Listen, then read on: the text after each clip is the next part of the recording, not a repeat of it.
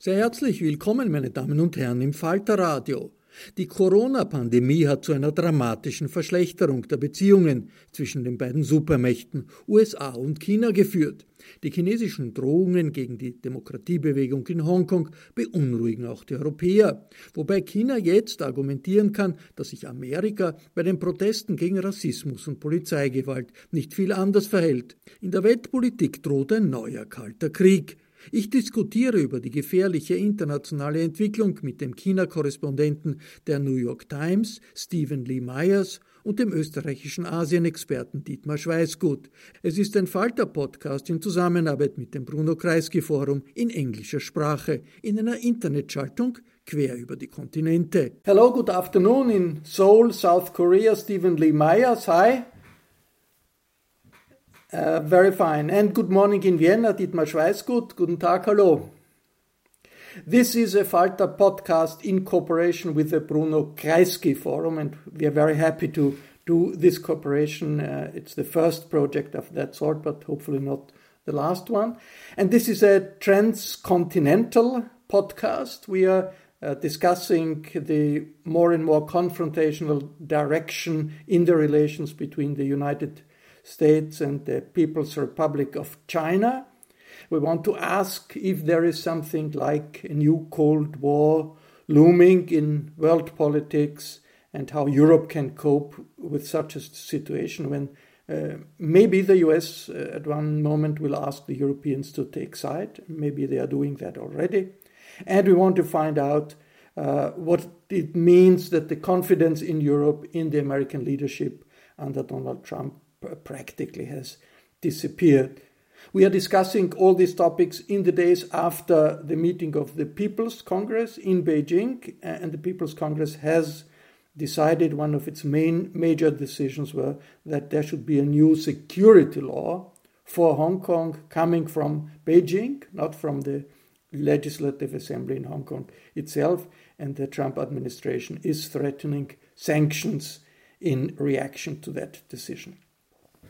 Our panelists are Dietmar Schweisgut, who is one of the top Asia expert in Austrian diplomacy and in European diplomacy. Actually, Dietmar Schweisgut has been ambassador of the Republic of Austria in Brussels, in Tokyo, and in Beijing, if I'm correct, if I'm not missing something. And then he was ambassador of the European Union in Tokyo and in Beijing again. I hope I didn't forget an important assignment, did I? No, no, you didn't. Uh, that's quite enough. And, and Stephen Lee Myers is the Beijing bureau chief for the New York Times. Before that, he had worked as correspondent for the New York Times in Moscow, in Baghdad, and, and in Washington, D.C. He had published the book after his uh, uh, reporting from uh, Moscow on Russian politics. The title of that book is The New Tsar the rise and reign of Vladimir Putin, and he's covering now not anymore the rise of Xi Jinping because that is over, but the reign of Xi Jinping. Uh, Stephen, uh, nearly every day uh, we can read your articles on China in the in the New York Times, but where we reach you is not in China but in Seoul, in South Korea. So, what had happened? Why can't the Beijing bureau chief of the New York Times for China not be reporting from China, actually? Well, unfortunately, in March, uh, the Chinese um, government announced that they were going to expel um, more than a dozen re- American reporters uh, from three of the main American newspapers um, the New York Times, uh, the Washington Post, and the Wall Street Journal. Um, and they did this in retaliation for what they said were restrictions being placed um, uh, on Chinese journalists working in the United States, which the United States says they put in place because of restrictions uh, and expulsions of American reporters. So, uh, unfortunately, for those of us, um, and really the bulk of the American press corps, um, though not everyone uh, working in Beijing, uh, was required to leave um, because of this tit for tat cycle um, between the two countries. Uh, so, um, to our paper's credit, but you still have reporters. You still have reporters in in, in Beijing. We have we have still now two reporters, um, for, and we went down from ten uh, on the mainland. Uh, Dietmar how often did that happen? I don't remember such a mass expulsion from, from China in the last years. You uh, have been uh, observing China much longer. Did that ever happen? Such a such a move? Not on such a scale, but I I do remember, for instance, uh, one case in particular of a French journalist during my second time in in Beijing, whose visa was simply not extended because of her reporting on on minority issues, and, and uh, that was not the singular case, but on that scale, Stephen just mentioned, I I don't recall. Stephen, but but the uh, the way foreign journalists re can report in China did it change dramatically? I, have been a correspondent in China uh, until three years ago. And what did strike me was we were pretty free to, to move, uh, except Tibet, we could move everywhere. Yes, we, we had then to cope with the local authorities, and that was often difficult and couldn't do interviews. But we were not limited to observe. Did that change? Uh, I think that is changing. And, you know, I, I've been there now three years. And before that, I, I really think that there was a period that people look back on now with some nostalgia being a period of opening. But certainly under Xi Jinping, and even in the time that I've been there, you felt a real tightening of the of the limits, if you will, um, that the authorities are willing to tolerate. I was detained three times um, by local police when I, when I, was out working on stories, um, and prevented from continuing that reporting. Obviously, the situation in Xinjiang uh, where there are mass uh, re-education camps and prisons. Um, the the uh, the pressure from the authorities for people who try to c- cover that is really oppressive, and so I I think for you know, going around Beijing, generally, it may, it may, seem okay, but certainly on any sensitive subject, it's become very difficult for reporters uh, on the ground to do their work.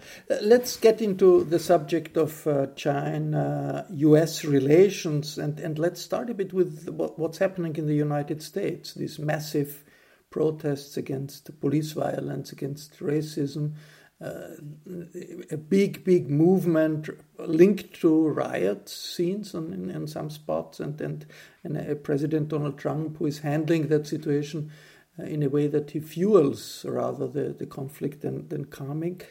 A deep crisis of American society.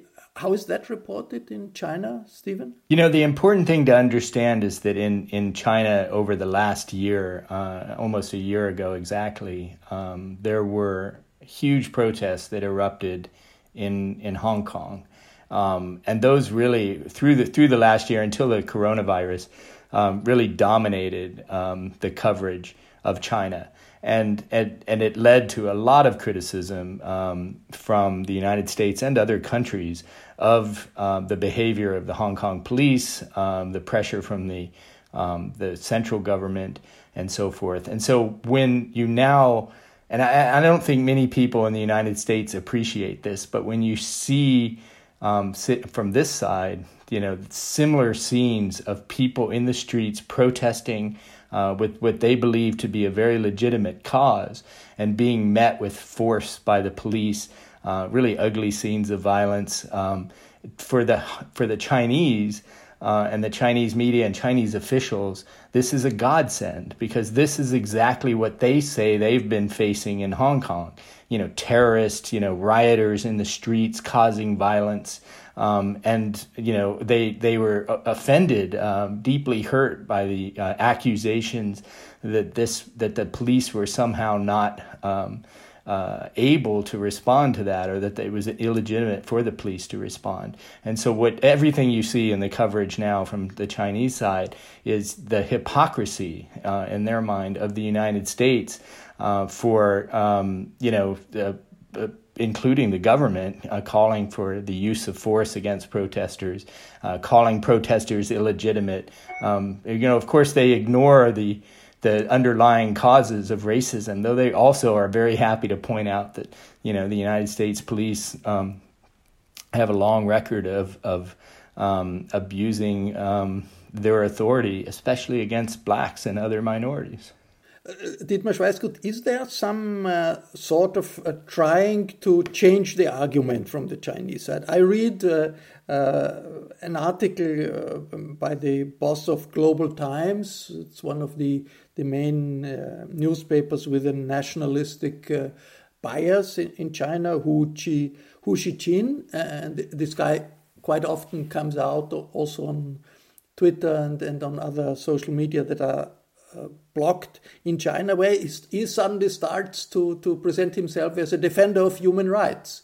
And human rights were uh, in, in, in China usually a taboo word. Uh, I mean, how ready how, how, how uh, the official is the official Chinese side just to turn the arguments around and say, okay, now we are the uh, people who defend human rights.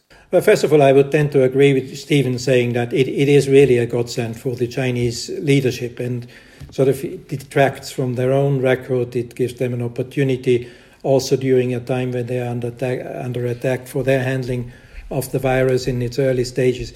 So it, it really comes as, as a great time for, for the Chinese leadership.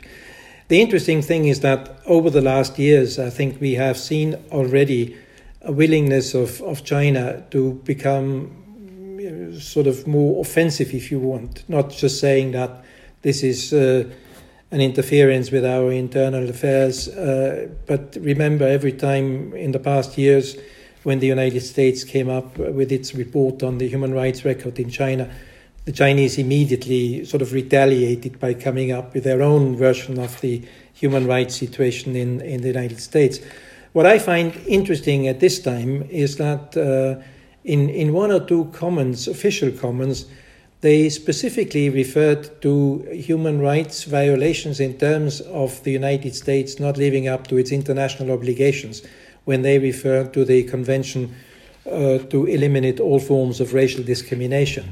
And that I find interesting, and it's sort of a, a, a two edged sword for, for the Chinese because it could also then lead in other instances to using UN instruments like the uh, Covenant for Civil and, and Political Rights, which they signed but never ratified, and say, well, these are your international obligations. So it's, you know, for, for the Chinese an opportunity which they exploit, but I think they're also where they cannot do it too much without really opening up the field to turning eyes back on the human rights record in China.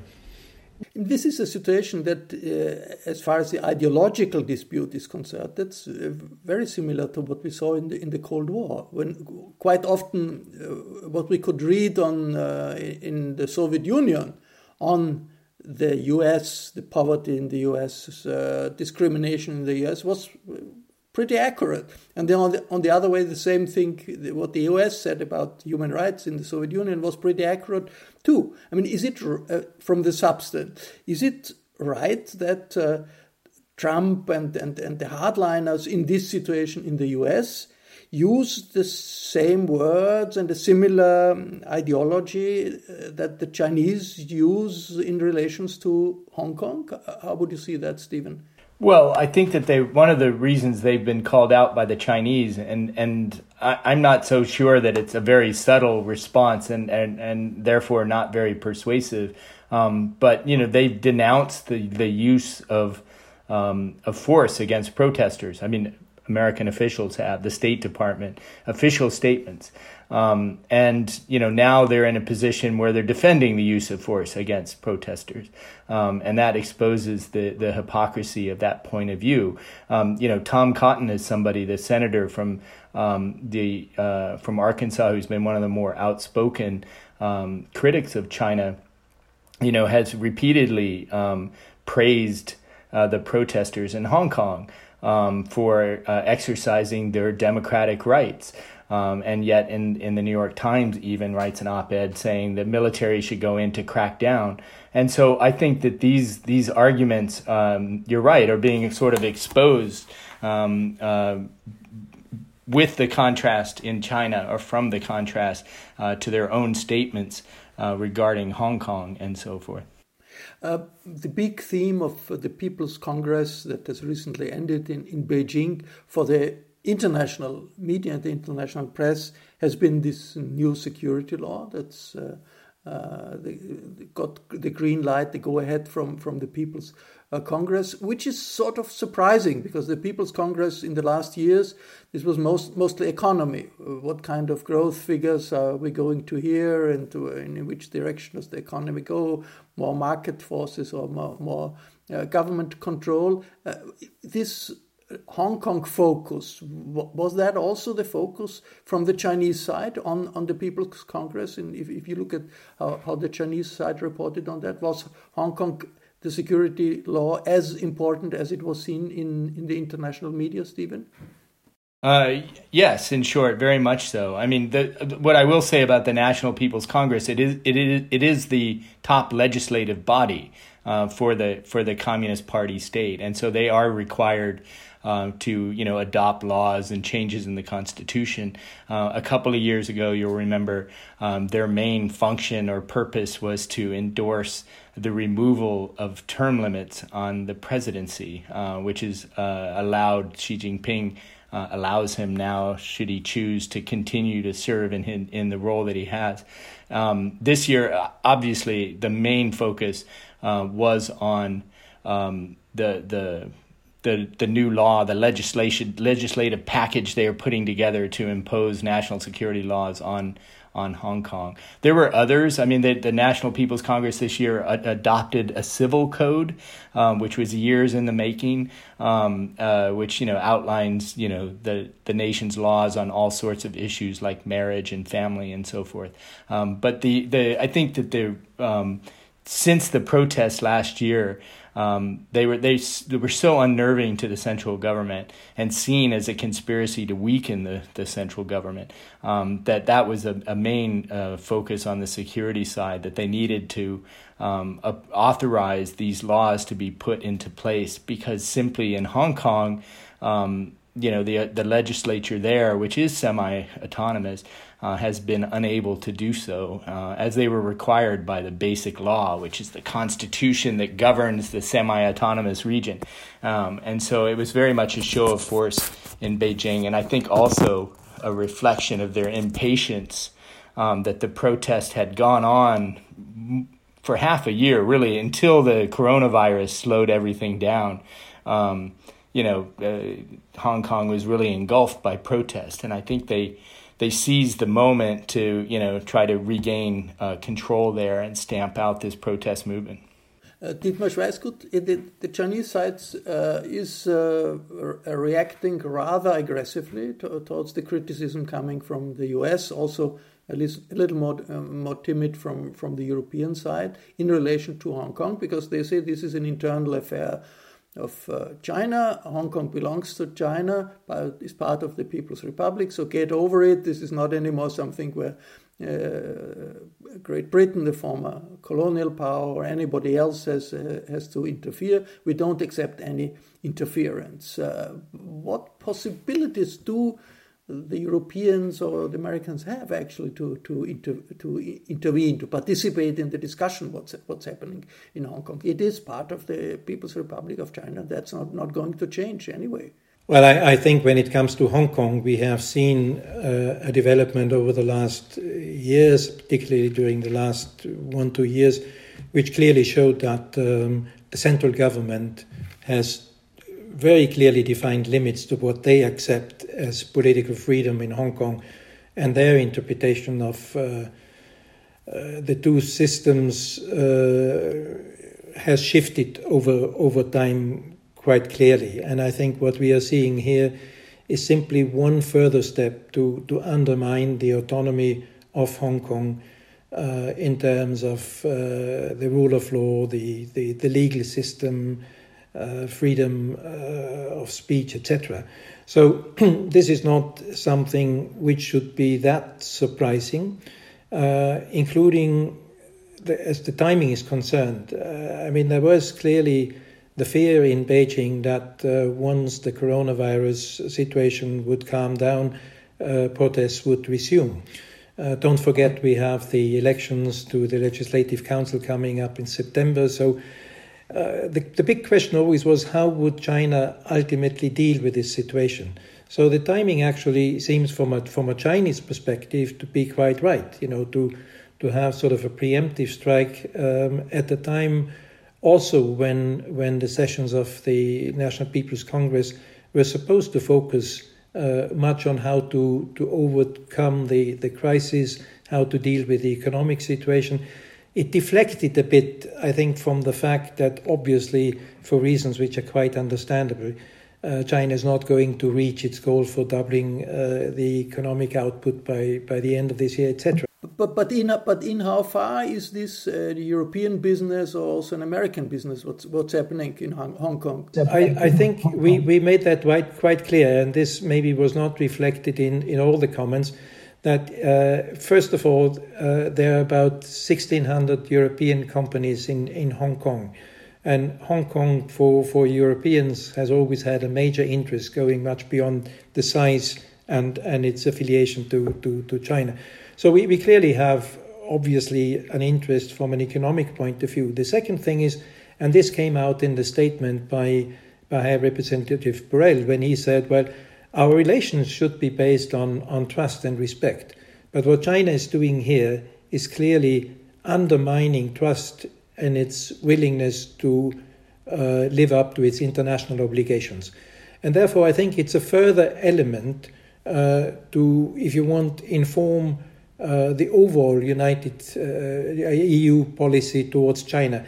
And I think the difference with the United States and maybe with the UK position was that it, it was not a spectacular announcement, but it clearly showed that things will not be quite the same afterwards. Stephen, uh, why actually do the authorities in Hong Kong need some more uh, instruments to, to control the situation. There are police arrests, there is repression going on, there is, uh, of course, it's still, there's still press freedom, there is still an independent judiciary, there is a multi party system, but the police seems to have all the possibilities they need. So, what, what would be new if this law is implemented?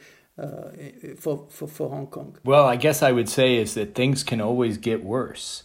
And I think that one of the most chilling um, aspects of what they have authorized now, um, the National People's Congress, um, is the establishment of an office of the Ministry of State Security in Hong Kong.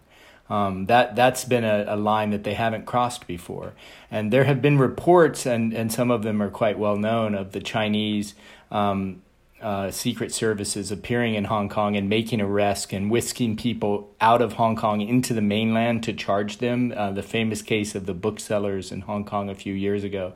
Um, by doing by by moving to openly uh, operate in Hong Kong, I think they're they're sending a warning to people, and it's and it's been heard.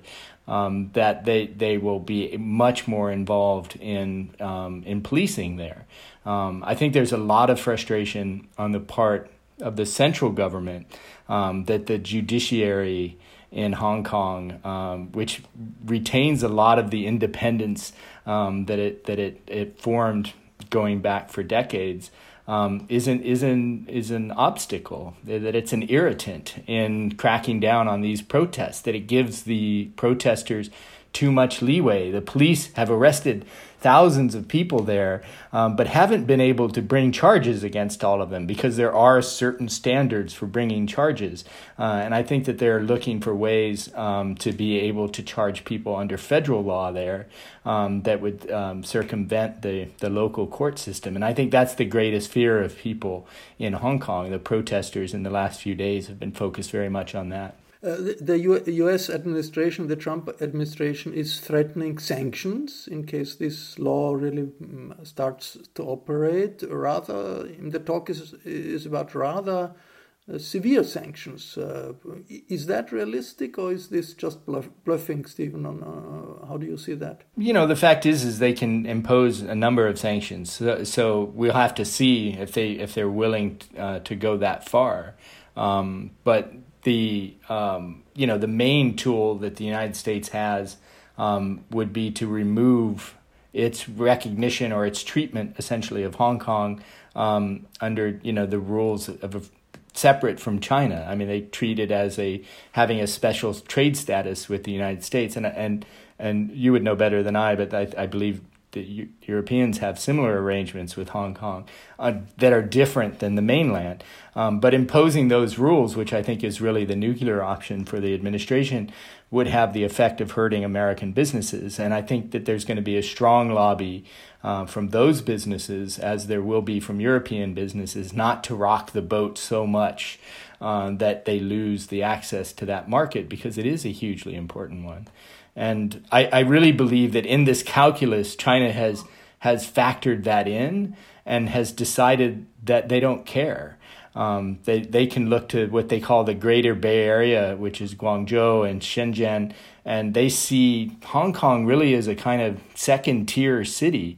Um, from their perspective, of course, it's not. It's a global center, um, but from their point of view, it, it it's an irritant. So why not have a lot of that trade, investment, the high tech stuff, um, the stock markets. You know, why not have that in Shenzhen across the, the, the border, quote unquote, or or um, you know other parts of China. So I think they've they factored in what the United States could do in retaliation uh, and decided that it wasn't enough to stop them from doing it. Dietmar Schweisgut, do you think that basically the, the, the, the basic idea of uh, uh, Hong Kong as a, a, place of one country and two systems. That that, that was the formula uh, for the uh, um, Hong Kong to to join the People's Republic.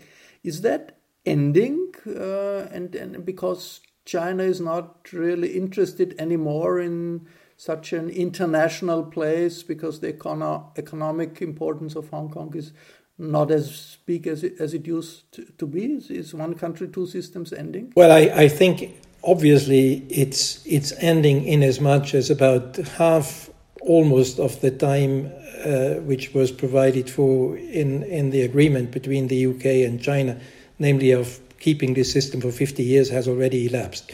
The second thing is, as I tried to say before, this is sort of uh, the, the last step we have seen in a fairly long process of eroding uh, Hong Kong's autonomy, and therefore I think gradually we are no longer seeing one country, two systems, but maybe one country and one and a half systems. Uh, so it's it's clearly we are not uh, in Hong Kong where we were 20 years ago, and I think that might continue. The the as Stephen rightly said, Hong Kong probably is no longer of the same importance to China as it was. Uh, it's also, I think, a question where Xi Jinping, from his perspective, cannot be seen to be weak. And as, as I said before, you know, this, if another wave of protests were to to come along, how to deal with that is is very difficult. He, may, he might have judged that it might be easier, basically, to to come up with the legislation which gives the central government. Uh, a better handle to deal with protests and unrest as seen from a Beijing perspective. The second thing is that he might also see that maybe uh, the US business lobby and certainly also the European business lobby might prevent sanctions from going sort of beyond a certain limit. And then they also might look a bit at the reaction they already see, you know, from statements put out by the uh, HSBC uh, to Nomura saying that, uh, well, they close down or they will reduce the operations in Hong Kong, but they will increase their operations in Shanghai, where they have a, a joint venture. So it might not seem to be, you know, as uh, sort of such a gamble seen from the Beijing side. How important uh, has the change been in Chinese foreign policy under Xi Jinping, now uh, also with the signals coming from the People's Congress, Dietmar Schweisgut? We know earlier that there had been this formula by Deng Xiaoping, the big reformer, that China's interest is to uh, get strong inside and just to don't make a lot of noise uh, outside so that nobody disturbs the modernization and, and, and, and the economic rebound of the country. For Xi Jinping, it seems to be very important to have China as a superpower with a very assertive role in, in the world. Is, how big is that change in your view? I think it's a huge change. You know, if you if you look back, uh, there never really was, for the reasons you just explained, uh, a vision of China in in the world. Uh, for Xi Jinping, this has been been something which he promoted from the very beginning. Since he came to power in 2012, It soon started with, with the Belt and Road. But there were other areas where it became quite clear that China was going to be much more assertive in pursuing its interests from the South China Sea to how it was talking at least about uh, Hong Kong and Taiwan, which of course it sees as internal issues, but then also in applying pressure when it felt that countries were not living up to respecting China's core interests. And you have a long list of countries who suffered from that, you know, including European countries. So what we see is no longer only sort of the China trying to make inroads by promoting friendship and business relations and thereby also accumulating political heft and, and power.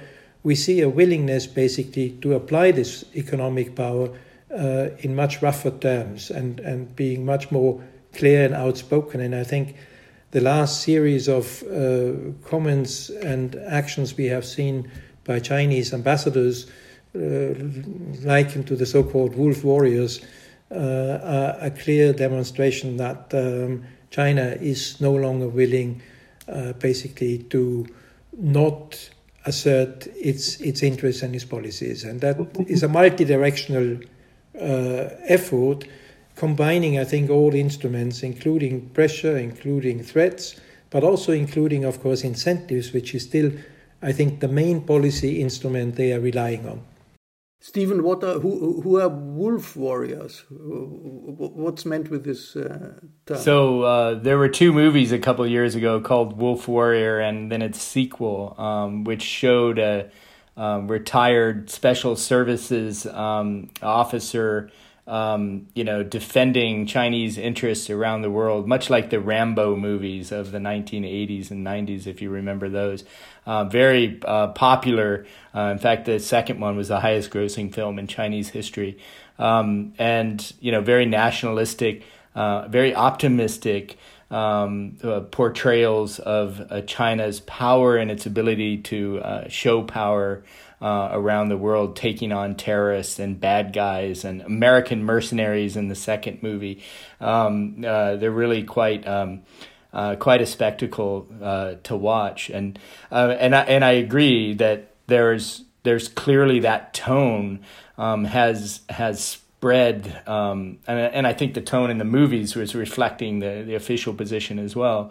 Um, that you know, so the diplomats are, are compared to these uh, fighting. Yeah, no, I was getting to that. That the, that the tone in the um, in the official statements uh, reflected this more aggressive, more assertive, more patriotic and nationalistic view um, uh, that in the last couple of um, uh, months, really since last year, uh, you've seen diplomats who are usually quite um, more reserved uh, and more diplomatic, so to speak, um, taking on this tone of being much more aggressive. So they, they've been nicknamed the Wolf Warriors, uh, which, to be honest, I think is a little bit ironic because obviously uh, they're still diplomats and they're still out trying to um, present the positive face of China, but they're doing it in a very aggressive way.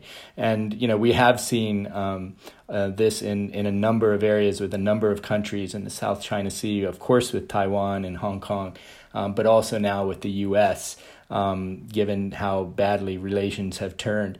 Um, and the, the one thing I would add to what Dietmar said already is that on one level, what the what China is trying to do is not so much challenge the U.S., but also um, to step into the role the U.S. has stepped back from. Um, and so while they are being uh, very, very aggressive, um, they, they seem to want to still um, defend the current uh, world order, if you will, um, you know, international law, the UN system, and so forth. So they're not defying it as much as trying to take it over um, and use it in a way that will benefit China uh, and supplant the U.S. from that dominating role that they've had in these institutions. You see that with the, the World Health Organization, for example, right now in, in the involvement in the in the pandemic. United States, of course, have been in the last decades the defining superpower of the international system, an imperial power. Critics would say an imperialist power. Uh, is uh, Steven, in your view, China stepping in, uh, applying a similar position? Is China acting as an imperial power or in some situations as an imperialist power given the economic growth and the uh, change of relationship of forces on the international level? Well, I think the Chinese would argue that they're not trying to expand their reach uh, or expand their territorial power. Um, and, uh, you know, some people will dispute that, especially regarding um, Taiwan and the South China Sea. Um, but again, I think that what China is trying to do is take over the role that the United States once had. In other words, if they're sitting uh, um, and have great influence in all of these United, United Nations agencies or other international agencies, then they're able to essentially uh, dictate the terms of what is and isn't allowed or what is and isn't acceptable around the world. And for example, the pressure they put on the World Health Assembly, which just happened a few weeks ago, uh, to not include Taiwan in that because they consider Taiwan part of China and therefore shouldn't be represented in organizations. They were successful in doing that. Um, and the, the U.S. and and its allies, I would say, also um, were, were really able to use these international uh, uh, organizations for years as sort of the liberal world order we know. And I think that China is not trying to blow that up so much as supplant the U.S. role in it. We have, uh, Dietmar, this uh, pandemic as the uh, big theme, uh, not only on, on, on health questions, but in, even in, in, international politics in, since the beginning of the year. In uh, how dramatic did the disputes about the pandemic uh, deteriorate relations between China and the US in your view? Because a pandemic, by definition, is something everybody is concerned. So logic, it would be much more, more logic for everybody to work together in order to fight that uh, uh, health uh, problem that started in, in Wuhan and then this is, uh, came to Europe, came to the US, uh, Latin America, and so on and so far. But the political reality is the confrontation became much more intense around the, the, the virus. Uh, uh, how, how, how big a break is that? How big a uh, escalation is that in your view? Well, I, I think it's not only a break and an escalation uh, in terms of bilateral relations, but if you look at the impact of this pandemic, you know, you really have to say it's the first time in post war history that the United States has not only refused to take sort of a leading role in dealing with this crisis, but it's basically uh, staying apart when you look at uh, its leaving the World uh, Health Organization.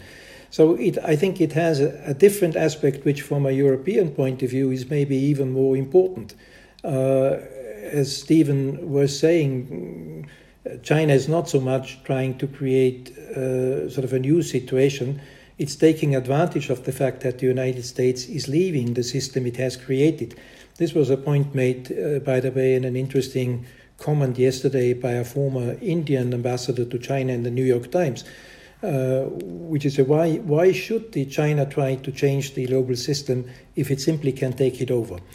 And therefore, what we see in this confrontation, I think we see various aspects. We see a breakdown of the international system to an extent we have not seen before. And the second thing, of course, is that it is used uh, in terms of a confrontation which really goes way beyond the pandemic, which has different aspects from clear strategic rivalry to the fact that it may be also a convenient uh, item in the in the election campaign.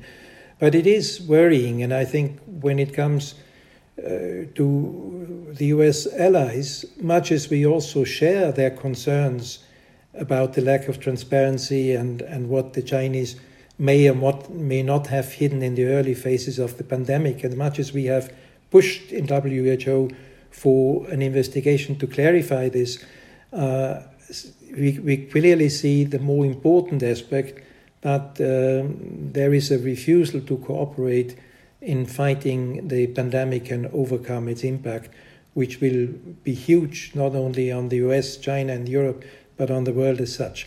Uh, so I think in that respect, it is a game changer, but for the completely the wrong reasons. Strategic rivalry. This is, something that the Europeans sort of not uh, not not very happy with with because they uh, are not unified in, enough to participate in, in such a fight. But strategic rivalry, of course, between the US and, and, and China, uh, despite the fact that the economic uh, dependence, inter, inter uh, link, uh, links and, and interdependence is, is, is, is still very important. Uh, Steven, I, I wonder in how far does the concept of uh, new Cold War, a new Cold War between China and the US, help us to understand this uh, completely new international situation? Um, I think it does, uh, to be honest, and it's obviously not an exact parallel to um, what happened uh, between the United States and and NATO and the Soviet Union, um, you know, in the Cold War. But I think the fact that you're seeing um, two uh, large powers, economic, um, political, and increasingly for China also military powers, um, you know, squaring off against each other and daring people to make uh, or choose sides. Um, and I think there is increasingly an ideological component to it um, from both sides, to be honest, um, but certainly from China's side, um, and no longer wanting to just be uh, a second tier power that had to play by the rules, but to set those rules. Um, and what you've seen, I think, with the the the virus. Um, I will say honestly, I think a change in the United States point of view and the Trump administration's point of view um, from the beginning of the virus till now, but it, it definitely um, reflected a lot of longer term uh, suspicions and resentments uh, towards Chinese behavior and if you if you remember back to the Obama administration, uh, I think if I can broadly generalize their point of view, they were trying to bring China into a cooperative relationship that would avoid confrontation. In other words, that there were areas where these two countries, which obviously have differences over human rights, uh, over Taiwan, any number of issues, um, but still there were a lot of ways that they could cooperate um, on the dealing with international security issues like North Korea and Iran, um, also climate change. And this administration is much less interested in that kind of international cooperation. And I think that really is what the source of the breach has been. Um, and then with the coronavirus, I think it was just an opportunity uh, for the administration. Initially, if you remember, to praise Xi Jinping's handling of this, Donald Trump did. Um, but then, when the uh, scale of it, of course, hit in the United States, um, it became uh, more politically convenient for the administration to, to blame China, to raise questions about the origins, uh, even in, in conspiracy theories about bioweapons and so forth. Uh, so it, it has very much become a political tool um, in in our coming campaign. Until November, we're going to see more of it. I think. In the Cold War, Dietmar, the uh, Europeans had to take side, more or less. I mean, you had to be on one side or on, on the other side. Okay, Austria was neutral, declare, and, and, and didn't want, but was uh, to take side. But still, uh, Austria was, of course, part of the uh, of the West uh, politically. I mean, if probably if if, if uh, the confrontation goes on, which is probably going to be the case, the Europeans will be forced even more to take sides by, by the Americans. What I mean, they, that's already happening, and with um, technological questions and, and, and the way that the Americans want uh, the Chinese company Huawei to be blocked from uh, European markets. But what will what what does it mean for the Europeans if you if you have a situation where the Chinese say you need to take our side, the Americans say we need to take our side, and both uh, uh, giants uh, don't have a leadership that uh, looks very nice and sympathetic, does it? Well, I, I, think there's still a bit of muddled thinking in this issue of uh, Europe having to, to choose sides in the conflict between the US and China. And I think if you do make a Cold War analogy, I think you should also say that what was always the, the strength of the West basically was its commitment to shared values and fighting for them in the context of an international rules based system. And this is, I think, why the Europeans are so attached to, to multilateralism and why we call it effective multilateralism uh, as opposed to the kind of selective multilateralism that the Chinese are pursuing. So, starting from that perspective, you could say, of course, we have already chosen sides, and we hope that the United States is still on the same side. Uh, which, when you look at the means uh, employed and the fact that the United States is walking away from parts of the multilateral system, is of course a proposition which becomes more difficult to defend. But I think from a European point, uh, it's very clear that we are light years away from being close to the Chinese system of autocratic governance, and we are sort of still in a in a military in an in, in an effective overall alliance in in the Western system. So that's the starting point. The second thing is, I think when it comes to how to deal with China, we share a lot of the analysis with the United States when it comes, for instance, to economic issues, uh, irritants like forced technology transfer, subsidies, the way China is exploiting the WTO system, is defining itself as a developing country. So, in that respect, I think we share most of the analysis. We are still in a common working group with the United States and Japan in WTO trying to find ways to reform WTO in a way to address those deficiencies. Uh, but clearly, when it comes to bilateral relations, there are areas where we have been naive in the past.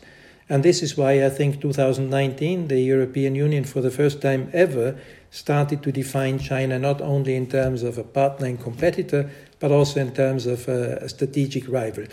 And I think, in how far are the Europeans able to draw common conclusions from, from this analysis? Because it seems that China has many, many friends in Europe. There are EU countries uh, much more aligned with China than others, and, and that doesn't seem the U, uh, European Union doesn't seem to have the strength really to get uh, through a, a, common position. Can uh, certainly make a strong argument on that, and solidarity basically is the basis for having a strong position.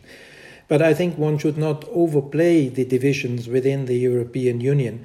Very often it is said that uh, you know the eastern half of Europe is basically in China's camp.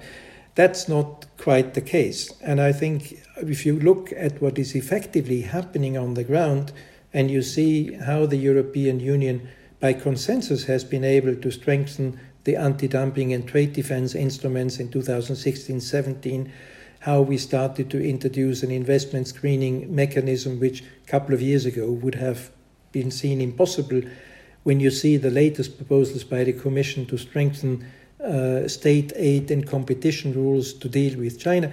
I think we are in a, in a gradual process of strengthening our defenses while at the same time becoming much more aware that we also need uh, a strengthened innovation and industrial policy. And that, of course, includes dealing with issues like 5G and Huawei, which I always thought from a European perspective should not only be framed in a security uh, sort of framework, but we should also simply look uh, at facts and be a bit like China and say, Two of the three major companies involved in providing the infrastructure of 5G are European companies, Ericsson and, and Nokia.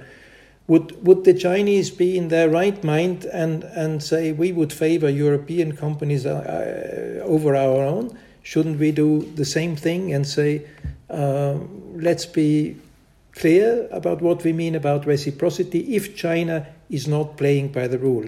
But on the other hand, we still we still pursue this avenue and saying that if China is willing to change its attitude and agree with us on a comprehensive investment agreement, which would do away with the discrimination of European companies and would really open China's market, then of course we can have a more constructive, open relationship.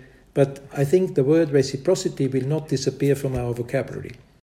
Uh, Steven, uh, to come back to uh, rivalry on the political level, uh, it exists on in the trade level. We, we, we discussed who think the dangers of a trade war, if we already are in a trade war or not. You obviously have a ideological polemic. Uh, you have a war of words. I mean, if you look a bit uh, long long term in, in the next uh, couple of, uh, of years, do you think there is really a, there is a danger of armed confrontation between the U.S. Uh, and China, an escalation uh, going beyond political disputes, trade disputes, uh, becoming an armed confrontation? Do you see that danger? To be frank, I do. Uh, I think that there are so many areas of potential um, conflict in the Asia Pacific um, that that's always a possibility. And you've seen close calls um, between the two militaries already, uh, and you have for a couple of years, a number of years, really. A, a, great friend of mine who was a diplomat uh, once told me that, that we spent um, uh, decades avoiding war with the Soviet Union. Um, and we know how to do that. And so I'm, I, I would hope that, you know, uh, uh, cooler heads would prevail uh, and, and would avoid open conflict between two superpowers because that would, of course, be catastrophic for both sides, I think, and for the rest of the world. Um, but that risk exists. And I think part of the uh, tensions and why I, I believe there. Um, the Cold War is not an inapt analogy right now, is that you feel like both sides are drawing some pretty clear red lines. And um, you know that creates that tension and the rivalry builds up and frustration builds and you know i think that there's been a, a broad change in attitudes towards china in the united states um, that's bipartisan um, but i also think that tensions could change in a new administration um, and they could change with this administration i think um, at, at some other point um, you know, so I, I, I would hope that, you know, the um, national security establishment on the United States side would, would seek ways to exert pressure without conflict. Um, but you also hear these nationalistic voices um, coming from both sides, from both countries, and that I think um, can lead to um, you know pressure to act um, if a crisis occurs. Um, that you know neither side can afford to back down because of political pressures or fear of uh, seeming weak at home. Uh, and I think that's what really creates a combustible situation. Well, thank you very much, both of you, to Seoul and Steven Lee Myers. Thank you. And uh, to Dietmar Schweisgut in his Vienna home office. Thank you very much. This was an episode for Falter Radio in cooperation with the Bruno Kreisky Forum in Vienna on the danger of a looming uh, new Cold War between the US and China, the two superpowers of the world. The Bruno Kreisky Forum does have many interesting talks and discussions, even or rather especially in Corona times, so stay tuned. And the Vienna Weekly Falter gives you insights on life in Austria, political life, social life, and of course, arts and culture. You might want to consider a subscription of the Falter if you know what's going on. In Austria, you can get a subscription on the internet at the address abo.falter.at. Ursula Winterauer created our theme music. Anna Goldenberg makes sure we don't mess up too much with our audio Goodbye, and I hope you check in for our next episode.